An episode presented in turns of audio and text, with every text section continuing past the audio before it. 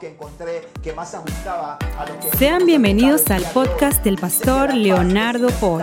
Sabemos que este mensaje será de edificación a tu vida. Te invitamos a que lo compartas en tus redes sociales y permitas que otros también sean bendecidos. Bendiciones a todos. Feliz día del niño a todos los niños que están en casa, que están allá conectados y a todos los que no son niños, pero que entienden lo que dice la palabra, que dice que aquel que no se hace como un niño no entrará en el reino. Dice que tenemos que ser como niños. Oh, qué bendición poder celebrar el Día del Niño que de hace unos años para acá se celebra en este mes, ¿verdad? En el mes de julio. Recuerdo que toda mi infancia el Día del Niño lo celebré el primero de noviembre. Una de las personas que se emocionaba muchísimo el primero de noviembre era mi hermano, porque mi hermano Gustavo, él también cumple año ese mismo día, el primero de noviembre. Entonces ese era un día de doble celebración, porque se celebraba el día del niño y también se celebraba mi su cumpleaños. Pero qué bueno, qué bueno es Dios, ¿verdad? Que hoy nosotros honramos la vida de todos los niños. Honramos la vida de todos los pequeñitos y le digo algo hoy a los padres que están viéndome en esta transmisión, si tienen hijos pequeños todavía, honrenlos hoy, háganlos sentirse especiales, háganlos sentirse importantes. Dirán ustedes, yo siempre hago a mi, mi hijo es importante para mí, él sabe que yo le amo, yo le proveo todo, pero nunca está de más decirlo, dile hijo, te amo, abrázalo, atiéndele, cocínale, sírvele. Eh, Sabes, hoy, hoy hazlo sentir que él es el rey de casa que ella es la reina de casa. Hazlo sentir especial hoy. Tal vez estamos en cuarentena, tal vez algunos no han podido salir a comprar regalos, tal vez no tuviste recursos económicos para comprar regalos, pero los regalos materiales no tienen el mismo valor que aquellos regalos de contenido espiritual. Cuando tú le das amor a tus hijos, que ellos sienten el abrazo, sienten el cariño en todo lo que hagan. Así que gente, hagamos que nuestros hijos hoy sean más especiales que nunca. Qué bueno, qué bendición. Me siento muy contento y agradecido con Dios porque seguimos en, este, en esta sesión, ¿verdad? De enseñanzas, en esta, en esta serie de prédicas que se llaman en el campo de batalla, en el campo de batalla. Y seguimos en la batalla, ¿verdad? Seguimos avanzando, seguimos conquistando. Este año 2020 es el año de qué? Del crecimiento y la fructificación. Y aunque estamos en pandemia, algo que estoy seguro es que todos los que estamos confiando en Dios hemos crecido, estamos creciendo, estamos aprendiendo más de Dios, nuestra relación con Dios, con nuestra familia se tiene que estrechar más y más. Hoy, usted sabe que yo estoy en tiempo de guerra, yo estoy en tiempo de batalla, yo siempre me pongo mi, mi, mi, atuendo militar. Lo único que hoy salió una misión encubierto, ¿verdad? Y por eso hoy estoy así vestido medio de civil.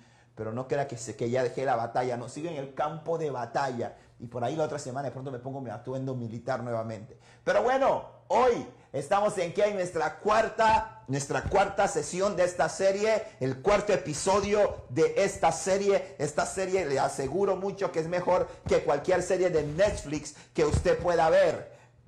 Y se lo digo la verdad, ¿sabe por qué? Porque es la palabra de Dios. Hoy la serie, el título de hoy es Caminando en paz. Caminando en paz. Y eso es lo que necesita la humanidad hoy en día. Eso es lo que necesita. Y vamos al texto base y al fundamento de este estudio bíblico. Vamos al libro de Efesios, al capítulo 6. Vámonos al capítulo 6 de Efesios y vámonos al versículo 15. Estamos ahí viendo en Efesios qué cosa? La armadura de Dios. Hoy es la primera enseñanza, ¿cómo se llamó? Llamados a conquistar. La segunda enseñanza fue conociendo al enemigo. Y la semana pasada estuvimos hablando de qué cosa? A ver, ¿de qué estábamos hablando la semana pasada?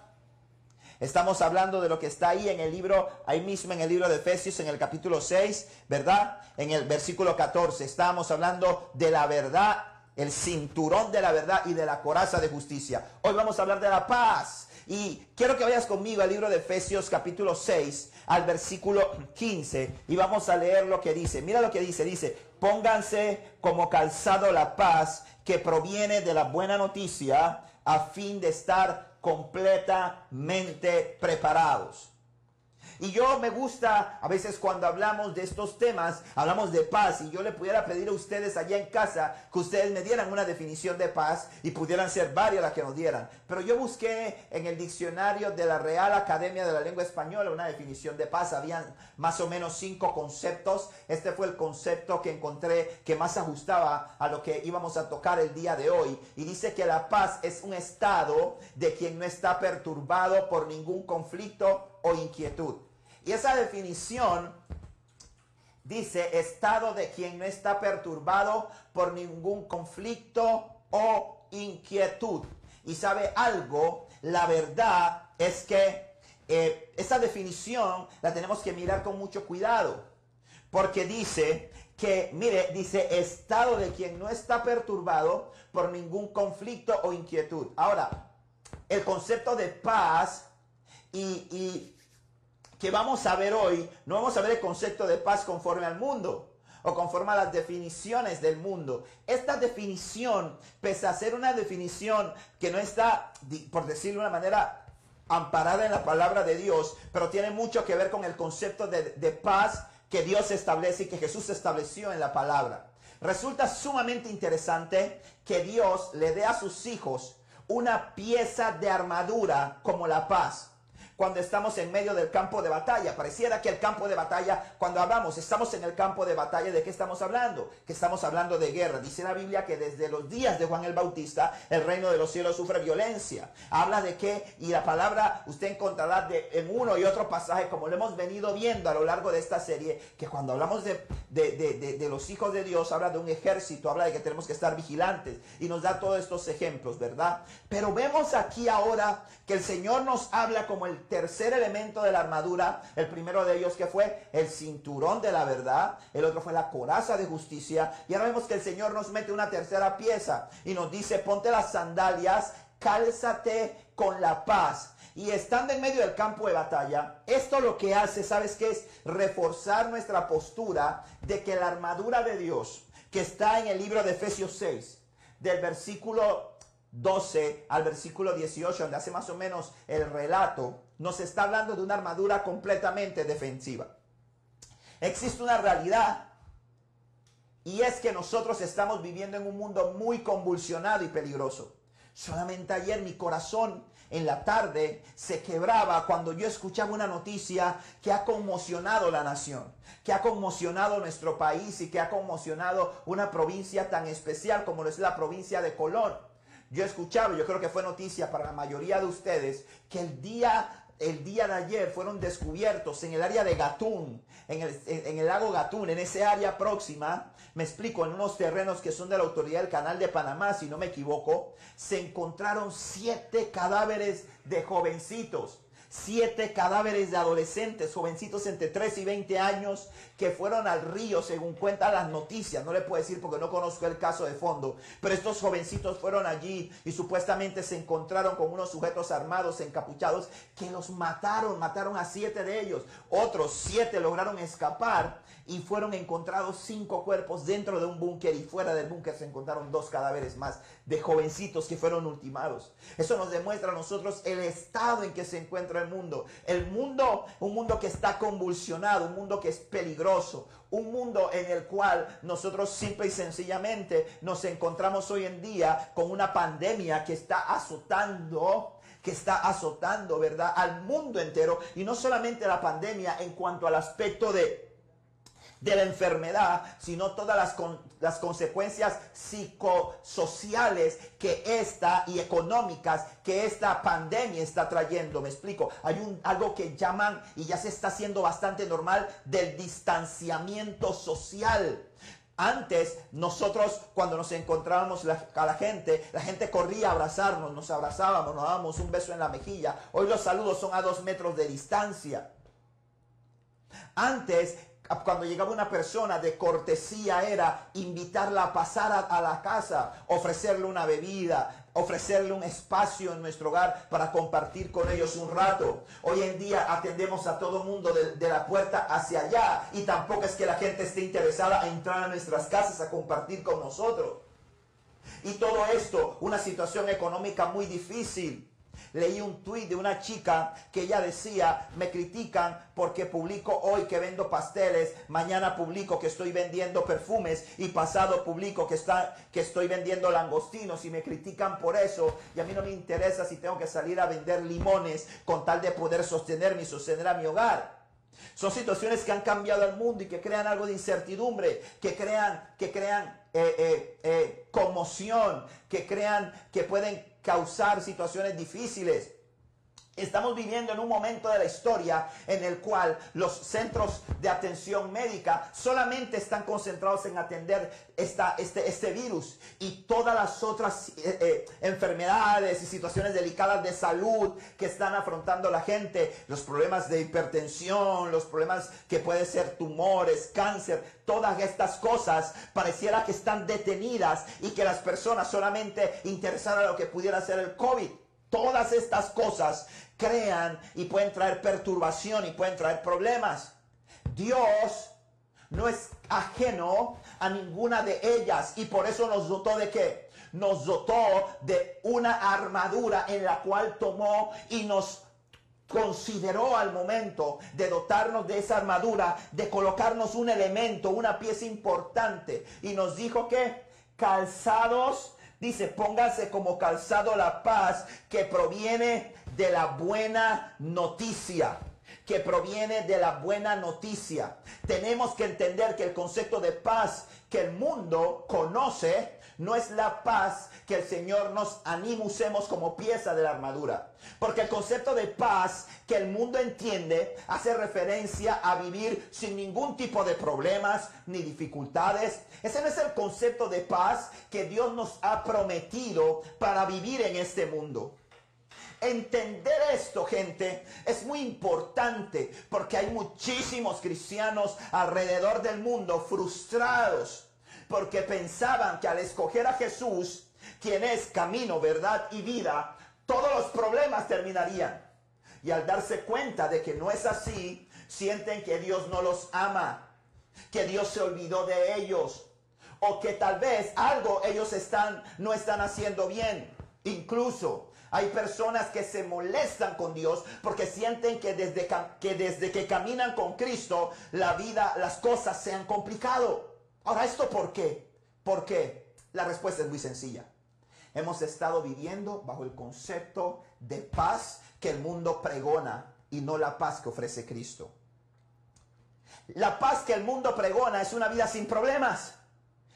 Es una vida en la cual no tengo ninguna dificultad. No hay guerras, no hay enemigos, no hay ataques. Ese es el concepto de paz que el mundo pregona y enseña. Pero ese no fue el concepto de paz que Jesús nos dejó. Jesús nos dijo claramente en el libro de Juan, en el capítulo 14, en el versículo 27, dijo así, la paz os dejo, mi paz os doy. Yo nos la doy como el mundo la da. Es decir, la paz hace una distinción, hace una separación entre la paz que da el mundo o que ofrece el mundo y la paz que da Él. Y mire lo que dice. Dice, no se turbe vuestro corazón ni tenga miedo. Oh, en tremendo esto, me encanta. ¿Por qué? Porque esto nos va poniendo en contexto. Esto nos hace, nos está poniendo en contexto. Claramente aquí Jesús nos hace una diferencia entre el concepto de paz que maneja el mundo, que es cero problema, dificultades, etcétera, y la paz que Dios nos da. ¿Cómo es la paz que Dios nos da? Es esa tranquilidad y quietud en medio de situaciones que pueden traer turbación y miedo. Por eso es que dice, no se turben ni tengan miedo. Estamos hablando de que en medio de la situación difícil por la cual tú estás atravesando, por la que yo pudiera estar atravesando, por la que los chicos que están aquí en los controles pudieran estar atravesando, en medio de ese problema, en medio de esa enfermedad, en medio de esa escasez, en medio de esa dificultad a nivel matrimonial, a nivel eh, con los hijos, a nivel eh, laboral, en el área en que fuera, yo puedo estar tranquilo, puedo dormir confiado, porque soy un hijo de Dios por medio de Cristo. ¿Qué dice la palabra en el libro de Salmos capítulo 4 versículo 8? Dice, en paz me acostaré y dormiré, porque solo tú, oh Señor, me mantendrás a salvo. Dice la Reina Valera de 19, eso lo dice la nueva traducción viviente, la Reina Valera de 1960 dice, en paz me acostaré y asimismo dormiré, porque solo tú, oh Jehová, me haces vivir confiado. ¡Wow! Tremendo. La paz que ofrece Dios es aquella que hizo que en medio de la tempestad, mientras los discípulos decían, nos ahogamos, nos hundimos, Dios, ¿no sientes que perecemos? Dios dormía en la barca. ¿Sabe por qué? Porque él estaba confiado. Sabía que de esa tempestad, sabía que esa tempestad no tenía el poder para hundir la embarcación, no tenía el poder para destruirte. Es que cuando Jesús está en tu vida, como Jesús estaba en la barca con los discípulos, no hay tempestad, no hay problema, no hay situación difícil que pueda destruirte. Repasemos por un momento el versículo que leímos al iniciar nuestra enseñanza, que está en Efesios capítulo 6, versículo 15. Dice, pónganse como calzado la paz que proviene de la buena noticia a fin de estar completamente preparados. Ahora, mucha gente conceptúa que cuando hablamos de que pónganse el cansado de la paz que proviene de la buena noticia, entienden que eso es como un llamado a cumplir la gran comisión. Es un llamado a las misiones. Es un llamado a enviar el Evangelio. Pero como nosotros decíamos en días pasados, estamos hablando de una armadura de la que Dios nos ha dotado para defendernos entendiendo que la ofensiva le toca a Dios. Recuerda Santiago 4:7, que lo hemos venido mencionando semana tras semana, que dice, así que humíllense delante de Dios, resistan al diablo y él huirá de ustedes. Reina, eso lo dice Nueva Traducción Valiente, eh, Nueva Traducción Viviente. Reina Valera 60 que dice, someteos pues a Dios, resistid al diablo y él de vosotros huirá. Ahora usted dirá, pero Leo, quiere decir que nos tenemos que quedar pasivos. Me parece, podrá decir usted, que la gran comisión que está en Mateo, en Marcos capítulo 16, versículos 15 al 18, en Mateo 28, versículos 19 y 20, es una obra ofensiva contra la obra del enemigo. Por tanto, id y hacer discípulo a todas las naciones. Pareciera que es una obra para derribar y acabar con la obra del enemigo. Y yo te quiero decir algo, para mí la respuesta es no. Cumplir la gran comisión es una manifestación de amor. Cumplir la gran comisión es una manifestación de agradecimiento por el sacrificio de Cristo. Cumplir la gran comisión, ir y hacer discípulo, es vivir, es simple y sencillamente ir y, y, demostrar el amor al Padre por como Él nos amó a nosotros. Nosotros amamos a la gente y vamos y la ganamos para Cristo y le hablamos de la buena noticia. Aquí lo que te está diciendo Efesios capítulo 6 en el capítulo, en el, versículo 15, lo que nos está diciendo es que la paz que nos da Dios proviene de la buena noticia. Y esa buena noticia está en mayúscula. Buena noticia, búsquelo en su Biblia y va a ver que habla de buena noticia. Está en mayúscula. ¿De qué nos está hablando a nosotros eso? ¿De qué nos está hablando a nosotros eso? Eso nos está diciendo a nosotros que la buena noticia es el regalo de la salvación. La buena noticia es Cristo. La buena noticia es la identidad. Dios envió a Jesús a la tierra a morir por nosotros. Esa es la buena noticia del Evangelio.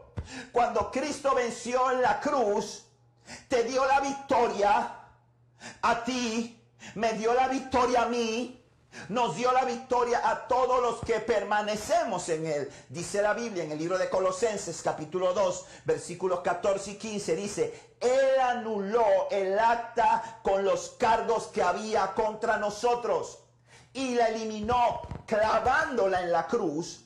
De esa manera desarmó a los gobernantes, a las autoridades espirituales, los avergonzó públicamente con su victoria sobre ellos en la cruz. Entendamos esto, gente. Cuando Cristo murió en la cruz del Calvario, al tercer día se levantó de entre los muertos. Cristo anuló los cargos que había en contra de nosotros. Estábamos condenados a morir, estábamos condenados a vivir enfermos, estábamos condenados a vivir bajo esclavitud, pero todos esos cargos que eran legales, esos cargos que tenían razón de ser, fueron anulados por medio del sacrificio que dio Cristo en la cruz del Calvario. Entonces, cuando usted entiende esa buena noticia, eso es una notición, que usted mañana lo digan y le digan, usted fue exonerado de cargos, usted ya no tiene ninguna deuda, ya la condena y la sentencia de muerte que había sobre usted ya desapareció. Dígame usted si no produce paz cuando usted conoce el resultado de lo que usted está emprendiendo y usted sabe que es bueno. Mire, qué maravilla, qué hermosa buena noticia. Tiene la, la condición, el conocimiento de que yo soy un hijo de Dios que traer paz a mi vida. Y por eso dice, ponte el calzado de la paz que proviene de la buena noticia, a fin de estar completamente preparados. Le pongo un ejemplo. Cuando nosotros los abogados, uno siempre pone ejemplos como que están relacionados con lo que uno más hace. Nosotros tenemos un discípulo que se llama Ricardo y cuando él da una enseñanza, él siempre usa las plantas y siempre usa la naturaleza y siempre usa la agricultura como sus ejemplos, porque es un amante de la naturaleza, es un amante de la agricultura, entonces él lo usa en eso. Pero cuando nosotros, por ejemplo, y esto es maravilloso, cuando nosotros agarramos una sentencia, los abogados, vamos al tribunal y agarramos una sentencia, esa sentencia tiene 30 páginas, tiene 50 páginas, tiene 10 páginas, la que usted quiera. ¿Sabe lo primero que hacemos nosotros cuando nos vamos a notificar? Nos vamos a la última página donde está la parte resolutiva, la resolución, la decisión y la leemos. Cuando leemos la resolución y vemos que es el resultado que nosotros esperábamos, que es el resultado que favorece a nuestra parte, sentimos una tranquilidad y sentimos un alivio. ¿Y sabe lo que hacemos? Le decimos entonces al secretario, ¿me da copia por favor? Pero cuando revisamos esa sentencia y vemos que el resultado es contrario, y sabe que muy rara vez cuando vemos que el resultado es favorable, nos sentamos en el tribunal a leer la decisión y la motivación de la decisión. Pero cuando vemos que el resultado es contrario, ¿sabe lo que hacemos nosotros? Nos quedamos así y decimos, ya la vida. Y nos vamos a la primera página y empezamos a leer la sentencia para ver por qué nos fallaron en contra y quedamos inquietos y quedamos intranquilos. ¡Qué maravilla! Gente, qué maravilla que Cristo murió por nosotros y nos está diciendo que el resultado, el final, la sentencia, la resolución es a favor nuestro. Eso produce paz. Saber que soy un hijo de Dios produce paz. Y esa es la buena noticia. Saber que estaba condenado a morir y que Cristo pagó el precio por mí me produce paz. Me tiene que producir paz. No, me tiene que producir paz. La descripción que hace aquí Pablo es de un, es de un soldado romano. Él está haciendo la descripción de la armadura de un soldado romano.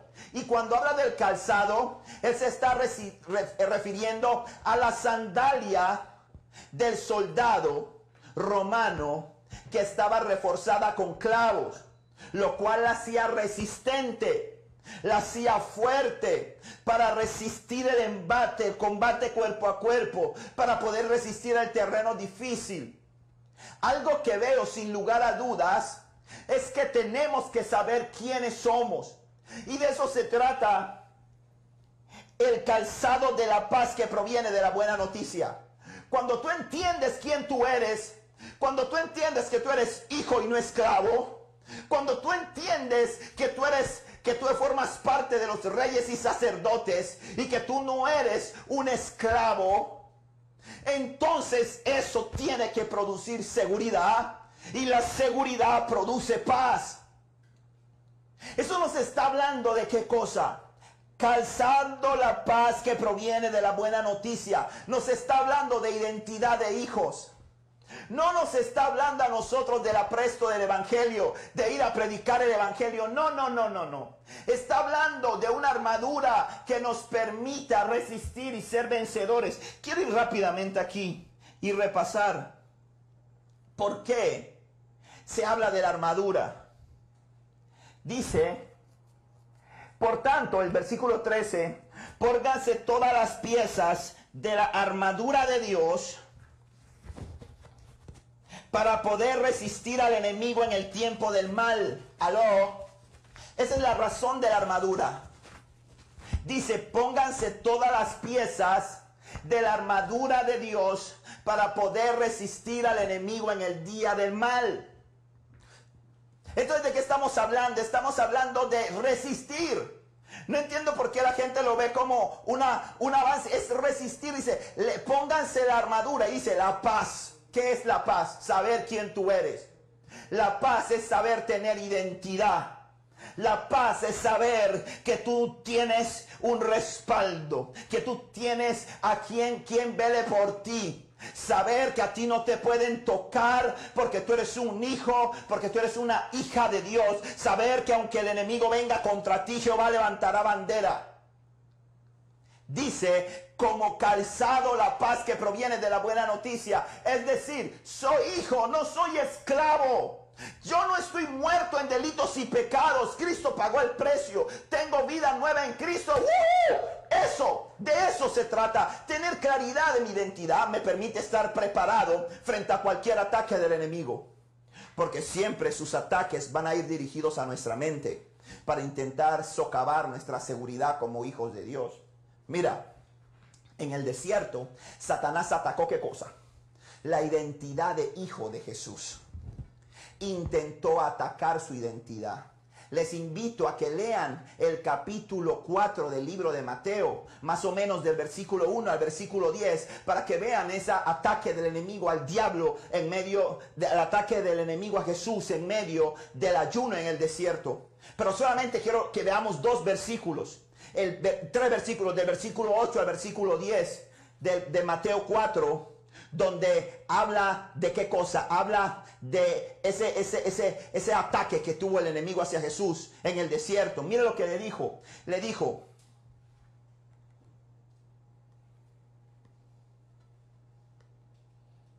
Luego el diablo lo llevó a la cima de una montaña muy alta y le mostró todos los reinos del mundo y la gloria que hay en ellos. Te daré todo esto, dijo, si te arrodillas y me adoras. Vete de aquí, Satanás, le dijo, porque las escrituras dicen, adora al Señor tu Dios y sírvele únicamente a Él. ¡Ey! Aquí está. Aquí está claro. Él intentó atacar qué cosa? Su identidad de hijo. Le dijo, adórame. Lo estaba minimizando. Lo estaba poniendo por debajo. Le estaba diciendo, no, adórame. Y eso es lo que el diablo hace continuamente con nosotros. Pone cosas en tu vida para que las adores, para que te postres ante ellas, porque ellas son las que supuestamente te van a dar seguridad, te van a dar tranquilidad, te van a dar paz. Y ninguna de esas cosas, escúchame, te van a dar paz. Lo que te va a dar paz es que tú sepas quién eres tú en Cristo. Es que tú sepas que tú eres un hijo y una hija de Dios. Que el Señor dijo en su palabra, yo no te voy a dar una paz como la que da el mundo, una paz ficticia. Yo te voy a dar una paz para que en medio de la batalla, para que en medio del problema, en medio de, de, la, la dificultad, tú puedas estar tranquilo.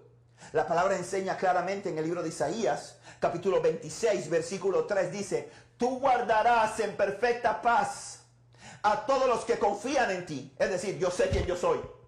Hey Ricardo, yo sé quién yo soy. Tú guardarás en completa paz a quienes confían en ti. Ojo, a todos los que concentran en ti. ¿Sus qué? Sus pensamientos.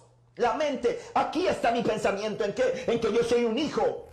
Cuando viene el enemigo a querer ofrecerme los reinos de este mundo, a querer ofrecerme soluciones a mis problemas, yo digo, no, yo sé quién yo soy.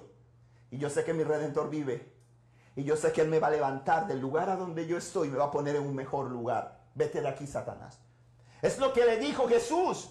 Jesús le dijo, vete de aquí, Satanás. Porque las escrituras dicen, adora al Señor su Dios y sírvele únicamente a Él. ¿Sabe lo que le dio Jesús a Satanás?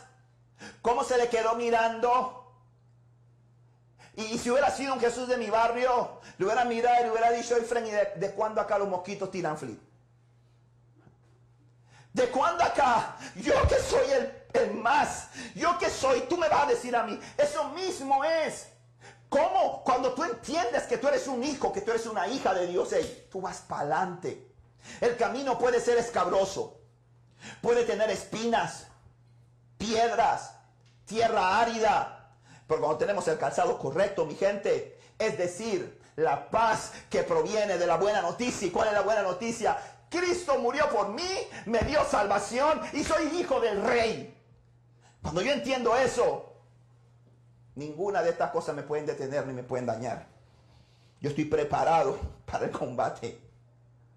La buena noticia es que Cristo murió por ti, que Cristo murió por mí, resucitó entre los muertos y nos constituyó en sus hijos. Cuando tú sabes que eres un hijo, una hija de Dios, que Cristo pagó el precio por ti, allí cobran fuerza las palabras del rey David en el Salmo 23, versículo 5. ¿Sabe lo que dijo? Me preparan banquete en presencia de mis enemigos. ¿Sabe lo que dijo él? Él dijo, hey, no es que no van a estar los enemigos ahí con ganas de matarme. No es que me no voy a pasar por el valle de la sombra y de la muerte. Pero aunque pase en el valle de la sombra y de la muerte, tú estarás conmigo. No es que no me vaya a desalentar, pero tu bar y tu callado me van a infundir aliento. Y aunque mis enemigos estén, ¿tú sabes lo que es eso? Que tú estés sentado y estén todos tus enemigos ahí con sus metralletas, con sus cizañas, con todos sus ataques para destruirte. Y tú estás delante de ti, Dios te prepara banquete, Él mismo te sirve y tú estás comiendo y ellos con ganas de destruirte y ninguno te puede destruir. Porque eso es lo que pasa, esa es la paz que viene de Dios. Esa es la paz perfecta de Dios. Esa es la paz que proviene de Él. La batalla.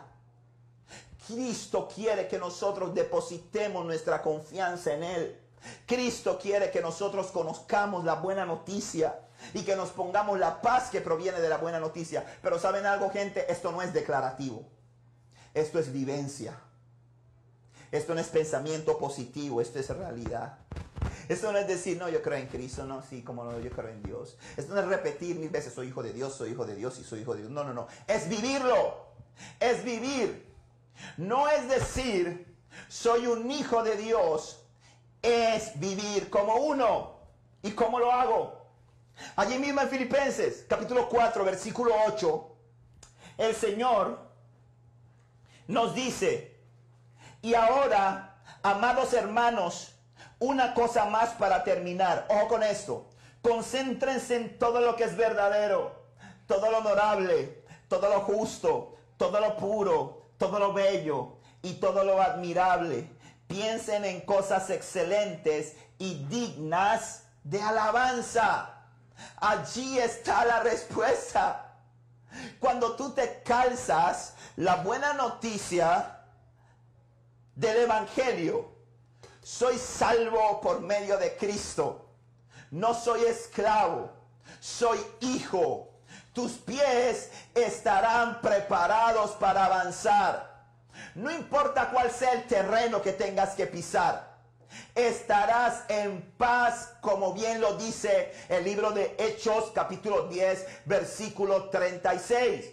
Este es el mensaje de la buena noticia para el pueblo de Israel que hay paz con Dios por medio de Jesucristo, quien es el Señor de todo. Repita conmigo, este es el mensaje de la buena noticia para el pueblo de Dios. Este es el mensaje de la buena noticia para Martín. Este es el mensaje de la buena noticia para Ricardo. Este es el mensaje de la buena noticia para Marta. Es el mensaje de la buena noticia para todos los que están escuchando esta, esta palabra y dicen Jesucristo es mi Señor. ¿Y cuál es el mensaje? Hay paz con Dios por medio de Jesucristo. Termino afirmándote lo que enseña Juan 16:33. Les he dicho todo lo anterior para que en mí tengan paz. Aquí en el mundo tendrán muchas pruebas y tristezas, pero anímense porque yo he vencido al mundo. Eso lo dijo Cristo. En este mundo dice, van a tener, y dije así, muchas pruebas y tristezas pero anímense porque yo he vencido al mundo. Y el mismo Jesús dice, mi paz os dejo, mi paz os doy. Yo no la doy como el mundo la da. Entonces la paz de Dios no significa no tener dificultades. La paz de Dios no, no, significa no pasar por situaciones difíciles. La paz de Dios no significa que la enfermedad no toque a tu puerta. La paz de Dios no significa que el tanque de gas se te esté acabando. La paz de Dios no significa que te den un no significa que no te den un diagnóstico de salud negativo. La paz de Dios significa que en medio de todas esas situaciones tú puedes estar tranquilo, tú puedes estar confiado, porque la paz que sobrepasa todo entendimiento es aquella que en medio de todas esas situaciones yo estoy seguro y confiado en que Dios cuida de mí. Gente, que esa paz de Jesús sea tu calzado. Que Jesús sea el calzado, que la paz que proviene de la seguridad de quién soy yo. La buena noticia, soy un hijo soy una hija de Dios por medio de Jesucristo, quien me justificó, eso te va a llevar a avanzar. Una vez un hombre quería conocer cuál era el principal ejemplo o la principal forma en que podía enseñarle a su hijo qué era la paz. Y se puso a pensar y estaba en el bosque y se fue con él a una cascada a donde había una cascada donde el agua caía con mucha fuerza, donde el agua caía con mucha potencia. Y observó que en esa, detrás de esa cascada había una peña. Y el agua caía con una fuerza impresionante, el ruido era ensordecedor. Pero detrás había una peña y en esa peña había un nido. Y en ese nido había una pequeña ave un pichón de ave. Y él le dijo, eso es la paz. Eso es la paz, que en medio de lo embravecida que pueda ser la circunstancia, de lo ruidoso que pueda ser todo, tú estás seguro porque tu Padre encontró un lugar seguro para ti. Eso es lo que Jesús quiere, que nosotros vivamos y tengamos la paz que proviene de Él, la paz que sobrepasa todo entendimiento, la paz que solamente Él nos deja, no la que el mundo da. Y él claramente lo dijo. Nadie puede decir, Jesús, es que tú no me dijiste eso, es que eso es publicidad engañosa. No, para nada. La palabra de Dios dice, Jesús dice, yo te doy mi paz y no te la doy como la da el mundo. Yo te doy mi paz y te la doy de una manera diferente. Y yo quiero decirte a ti que estás escuchándome hoy, no sé lo que estás pasando. No sé por la situación que tú estás afrontando hoy, pero te digo algo, entiende esto. Tú eres un hijo, Tú eres una hija de Dios. Y ninguna de esas situaciones que pudieras tú estar afrontando va a estar por encima de lo que Cristo hizo por ti en la cruz del Calvario. Ninguna de ellas va a estar por encima del sacrificio. Tú eres hijo, tú no eres esclavo. Tú eres hijo, tú no eres esclavo. Ningún vicio, escúchame bien, ninguna mentira recurrente que el diablo siempre quiere traer sobre tu mente de que eres fracasado. Ninguna situación económica difícil va a cambiar la posición que tú tienes como hijo, como hija de Dios. Ninguna. Ninguna va a cambiar esa posición que tú tienes. ¿Y sabes algo? Si tú todavía no le has entregado tu corazón a Jesús, ¿qué estás esperando? ¿Por qué, por, qué siempre postergas recibir el regalo que te ofrece Jesús? ¿Por qué siempre postergas poner tu vida en sus manos y permitir que Él te levante y cumpla el propósito para el cual te creo? Corre a sus brazos, mi hermano. Nunca habrás hecho algo tan malo como para que el amor de Cristo no te pueda alcanzar. Esa es la verdadera paz, saber quién soy.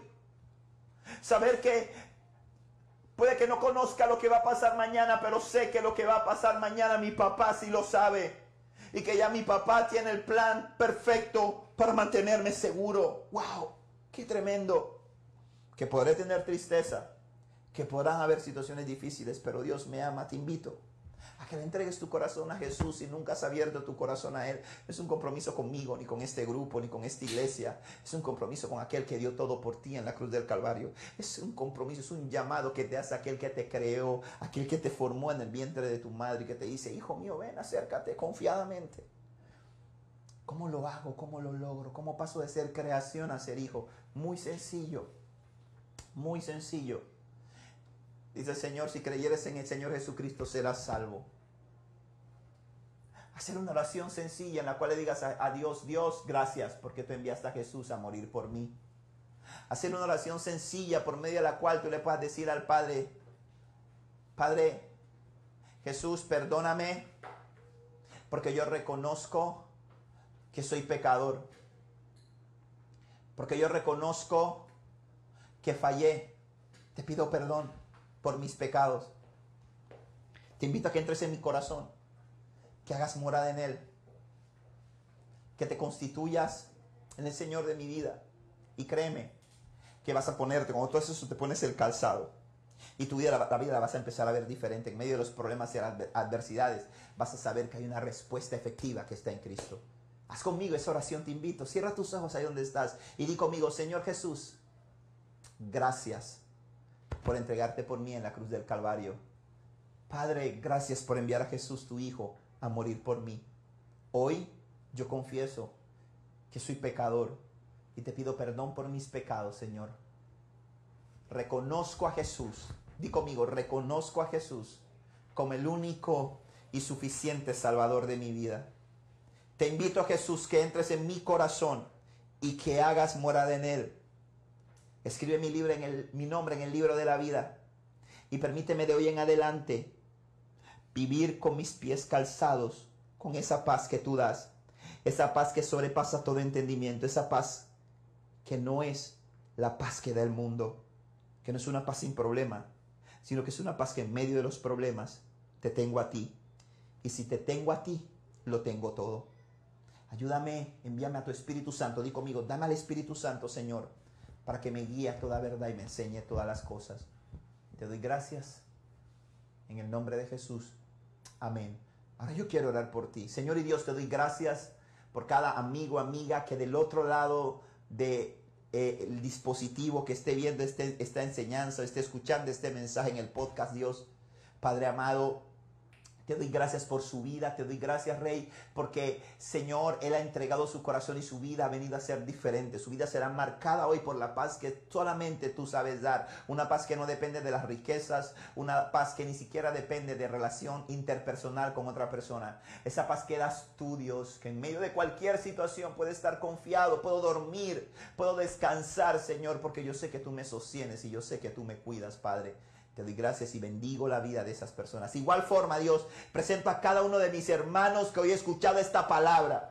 Padre mío, que podamos entender que es, es tu paz la que nos el calzado que tenemos que usar en medio de un mundo tan convulsionado. Es tu paz que nos garantiza que llegaremos a puerto seguro. Es tu paz, Señor, la que nos permite acostarnos, dormir y descansar, porque sabemos que tú nos sustentas. Es tu paz que sabemos que ninguna enfermedad nos puede destruir y que si una enfermedad ha llegado a nuestra vida, no producto de que de nuestro pecado, sino porque tú has querido, Dios, Sabemos que tú eres nuestro sanador y que tú tienes la respuesta para nosotros. Que aunque tengamos escasez, tú enviarás tus ángeles que nos van a proveer, Dios eterno. Que aunque estemos confrontando luchas, tú tienes la respuesta. Gracias por el calzado de la paz.